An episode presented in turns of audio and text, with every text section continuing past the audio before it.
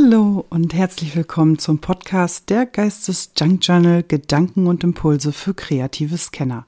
Mein Name ist Agnes Johanna und ich bin YouTuberin, Mutter und Krankenschwester und ich freue mich riesig, dass du heute hier bist. In der heutigen Folge möchte ich mit dir über das Thema digitales Papier sprechen, denn äh, diese Frage kommt sehr häufig. Dieses, äh, wie erstellt man digitales Papier oder wie machst du dein Papier äh, und so weiter.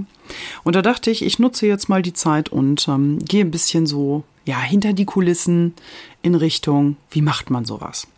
Also grundsätzlich ist es ja so, dass man äh, eigentlich äh, digitales Papier erstellt, um es nachher auch verkaufen zu können und um sich zum Beispiel Dinge einzusparen wie Verpackungslizenzen oder eben die Arbeit beim Packen, weil das hat natürlich ein Limit auch an Stückzahl.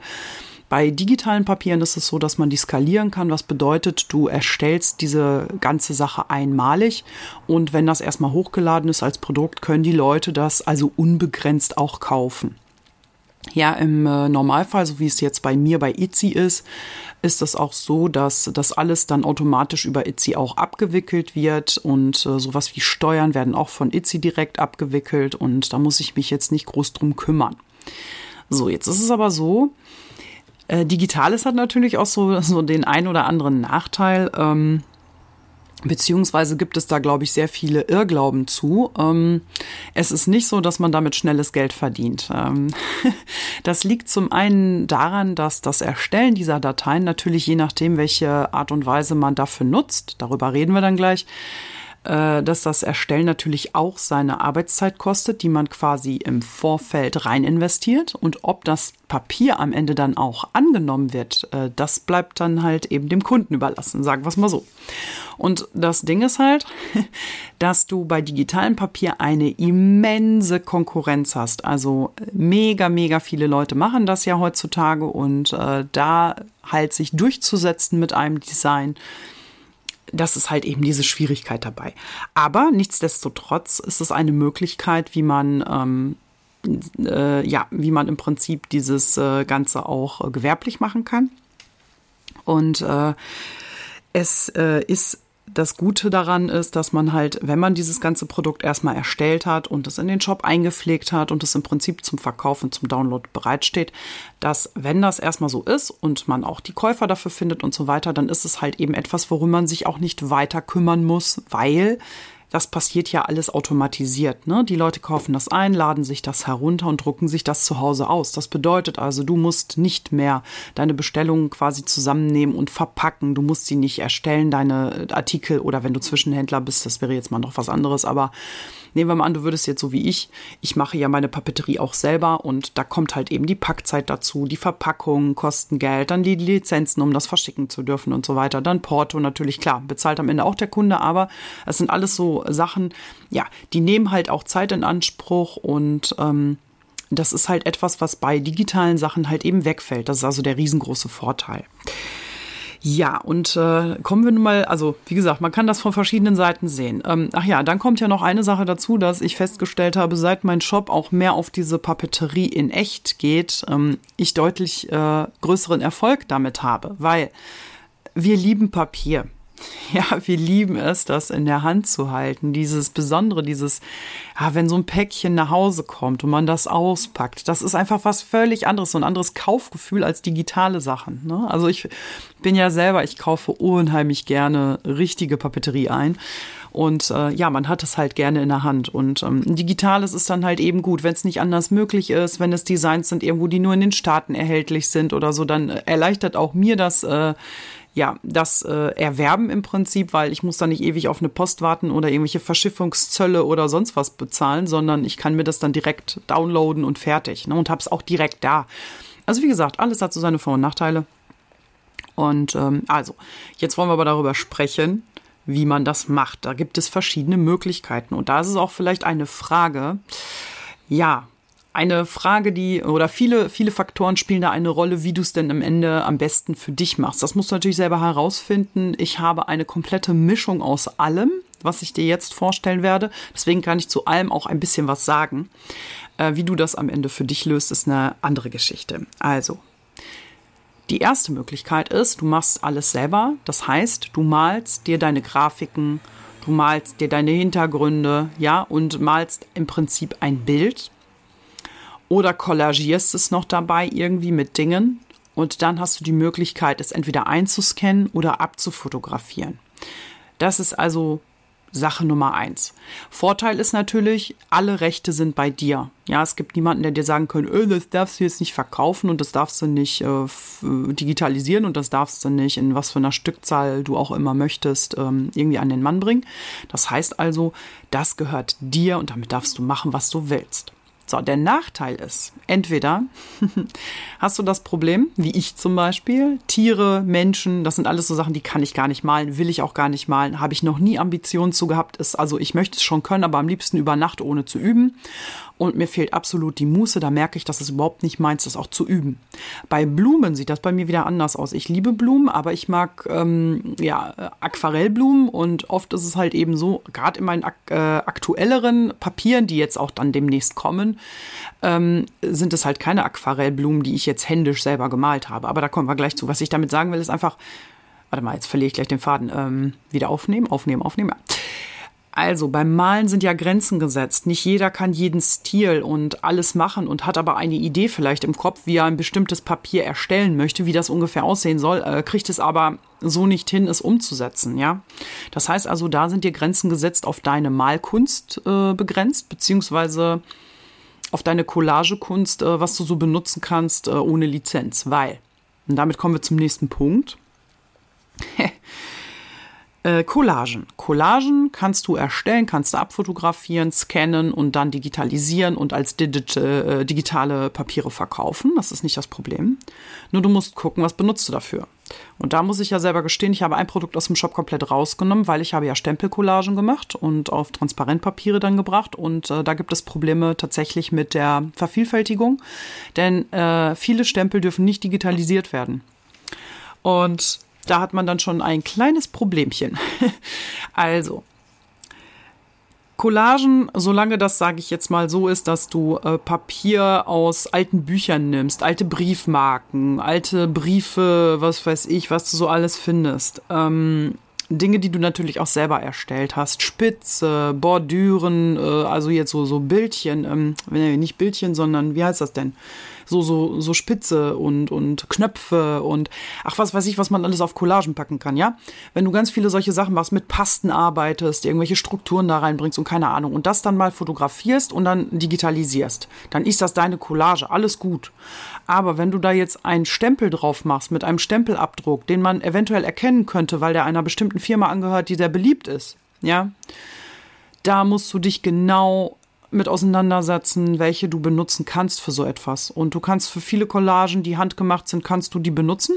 Das nennt sich Angel Police. Das bedeutet, du darfst das in deinen handgemachten Sachen auch benutzen und auch verkaufen. Aber es darf nur händisch hergestellt sein. Das heißt, du darfst diese Dinge nachher nicht digitalisieren. Also digitalisieren ja, für deinen eigenen Verbrauch vielleicht, aber nicht, um es weiter zu verkaufen, zu verschenken oder sonst irgendwas. Und da kommst du wieder an ein Limit. Ja, also auch diese Technik ist bedingt machbar. Dann gibt es ja die Möglichkeit, du kannst auch Lizenzen erwerben für Grafiken, für Cliparts oder was auch immer. Es gibt äh, ganz tolle Seiten, da kann man sich Grafiken kaufen, habe ich auch gemacht. In einigen meiner Arbeiten sind auch Grafiken drin, da habe ich Lizenzen für erworben und äh, deswegen kommen äh, manche Grafiken auch öfter mal vor und das sind so Dinge, die ich selber gar nicht erstellen kann. Ich kriege es einfach technisch nicht hin, es zu erstellen, deswegen habe ich mir bestimmte Grafiken gekauft ähm, und äh, die benutze ich halt manchmal dann in meinen Arbeiten. Ne? Die, also, das, das geht auch. Ist natürlich dann der Nachteil, das kostet halt Geld. Das heißt, du musst also auf jeden Fall investieren, bevor du da irgendwie ähm, überhaupt an den Gedanken kommen kannst, okay, ich werde das jetzt irgendwie verkaufen. Das heißt also, da musst du Geld in die Hand nehmen. Und diese Lizenzen, das kommt immer ganz drauf an. Oft ist es so, dass du einzelne Grafiken zum Beispiel, nehmen wir mal an, du hast jetzt ein Bild von einem Hund, ja, Ganz einfach. Äh, und du möchtest dieses Bild von dem Hund, was du dir gekauft hast, nehmen wir mal du hast eine ganze Hundeserie gekauft an Cliparts, verschiedene Hunde in verschiedenen Positionen, so ein bisschen so, ne? Ganz fein, mit Aquarell gemalt meinetwegen. Diese Cliparts hast du halt gekauft und die möchtest du in dein digitales Papier verarbeiten. Das kannst du machen, solange das geflattet ist, wie die Amerikaner gerne sagen, oder wie das auf Englisch heißt, so, also flattered Design oder so. Und das bedeutet, du darfst diese Grafik nicht einzeln zum Beispiel als Fuzzy Cut anbieten. Du musst einen Hintergrund dahinter setzen, so dass diese Grafik nicht mehr zu lösen ist vom Hintergrund. Das bedeutet, es muss in irgendeine Art von deiner eigenen Arbeit mit eingebaut werden. Ne, das kannst du nicht so pur nutzen, das geht nicht. Und das ist eben bei ganz vielen Dingen, man muss sich da wirklich bei allen Sachen, die man halt äh, lizenziert kauft, muss man gucken, welche Bedingungen sind da. Und das ist halt eine Fleißarbeit mit viel, viel Lesen und Recherchieren, weil gerade, äh, also ich habe die Erfahrung gemacht, eigentlich fast nur auf englischen Plattformen, eine deutsche richtige Plattform für sowas habe ich jetzt noch nicht so gesehen. Man kann auch bei Etsy äh, einige solche Cliparts kaufen, da muss man aber ganz genau gucken, oft ist es zum Beispiel nur für den privaten Gebrauch oder nur für physische Artikel, nicht für digitale Artikel. Oder es ist möglich für beides, aber darf halt eben, wie gesagt, nicht als alleinstehende Grafik digitalisiert werden, weil das wäre so, als würdest du das Digitale, was du gekauft hast, einfach weiterverkaufen. Das geht halt nicht. Also auch da sind die Grenzen, sind die Grenzen halt eben da bei diesen Lizenzprodukten. So. Und dann ähm, ist es halt äh, so, dass du äh, jetzt eine neue Möglichkeit hast und zwar mit KI. Es gibt ja einmal dieses äh, Chat GTP oder so heißt das, glaube ich. Das ist dieser Chat, ähm, also diese Sprache. Ich weiß nicht genau, was das ist. Ich kenne mich damit nicht so aus. Also künstliche Intelligenz, äh, die genutzt wird, ähm, hat die und die Seiten, sagen wir es mal so. Und du, es gibt ja auch äh, Programme, also künstliche Intelligenzprogramme, die Bilder generieren. Und zwar äh, funktionieren die so: Du gibst ähm, diesem Programm bestimmte Schlagwörter und beschreibst ein Bild. Also du musst, also das kenne ich jetzt auch nur in englischer Sprache, das heißt also, du musst in Englisch quasi das Bild beschreiben, wie du es haben möchtest, in der Hoffnung, dass das dir ungefähr so ausspuckt, wie du es denn gerne hättest. Und äh, das ist auch eine, ja, eine sehr, sehr aufwendige, sage ich jetzt mal, ähm, Sache von immer wieder durchprobieren, durchprobieren, durchprobieren, bis du das Ergebnis hast, was du gerne möchtest. Und ähm, das geht aber relativ fix.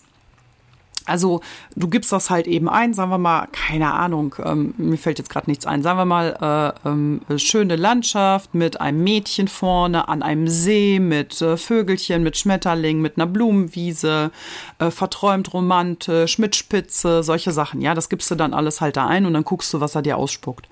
Die künstliche Intelligenz nimmt alles, was es an Repertoire gibt im Internet und setzt dir komplett neue Bilder daraus zusammen diese Bilder, ähm, der Vorteil ist, das Urheberrecht liegt bei dir, bei diesen generierten Sachen, die du selber, weil das wird dann nachher in so einem Account gespeichert und diese Dinge gehören dann dir. Das heißt, du hast das Urheberrecht, das heißt, du kannst es digitalisieren und verkaufen. Beziehungsweise ist es ja schon digitalisiert. Das äh, ermöglicht dir das, dass äh, viele Dinge, die du zum Beispiel wie ich jetzt, also ich nutze das auch, zum Beispiel diese Kabinettfotos, die ich gemacht habe. Erstens, wo soll ich Models herbekommen, die für mich Mode stehen, damit ich solche Fotos selber machen kann, um das Urheberrecht zu besitzen? Zweitens, wo soll ich so viele alte, hübsche Fotos bekommen, wo wirklich perfekte Menschen drauf sind, ja? Oder von so einer ganzen Serie. Also es ist äh, rein in der Realität händisch eigentlich schier unmöglich, Kabinettfotos selber zu erstellen. Ja, das ist, da musst du schon Fotograf für sein. Hallo? Wer hat bitte schön dieses ganze Equipment und kann das? Also ich kann es nicht. Und wie gesagt, du müsstest ja auch Models finden, die vielleicht auch noch unterschiedlich aussehen. Und dafür ist die KI natürlich perfekt. So. Äh, die kann das machen. Und dann gibt es natürlich auch, wie bei allen Dingen, zwei Seiten. Äh, das, was es ist, ist eben, du musst schon es relativ genau beschreiben. Und bei das liegt wahrscheinlich an der Technik, dass das noch nicht so ausgereift ist. Das Problem bei diesen Sachen ist, dass du sehr oft Bilder bekommst, die manchmal keinen Sinn ergeben oder wo sehr viele Fehler drin sind. Und die musst du halt eben dann händisch nochmal korrigieren, beziehungsweise kaschieren oder bearbeiten oder so. Du brauchst definitiv ein Programm, womit du das nochmal bearbeitest. Es ist zum Beispiel so, nehmen wir mal an, bei den Kabinettkarten, ich habe sehr viele äh, rausgeschmissen direkt, weil die waren Schrott. Dann habe ich welche gehabt, da waren äh, zum Beispiel irgendwie hatten die Personen plötzlich sechs Finger oder nur drei Finger und einen doppelt auf dem anderen oder die Hand hatte irgendwie eine, ich habe mal eine Dame gemacht von hinten, so mit so einem großen Kleid, äh, so ein Bild und die hatte plötzlich drei Arme. Auf den ersten Blick ist mir das gar nicht aufgefallen. Also diese Bilder, die muss man im Nachhinein wirklich ganz genau sich ansehen, weil da sind unheimlich viele äh, Fehler drin. Oder zum Beispiel hatte ich mal so eine Idee, so äh, Paris und eine Frau auf dem Fahrrad mit Blumen im Hintergrund, ein Eiffelturm und so, weißt du, so ein bisschen urbanmäßig.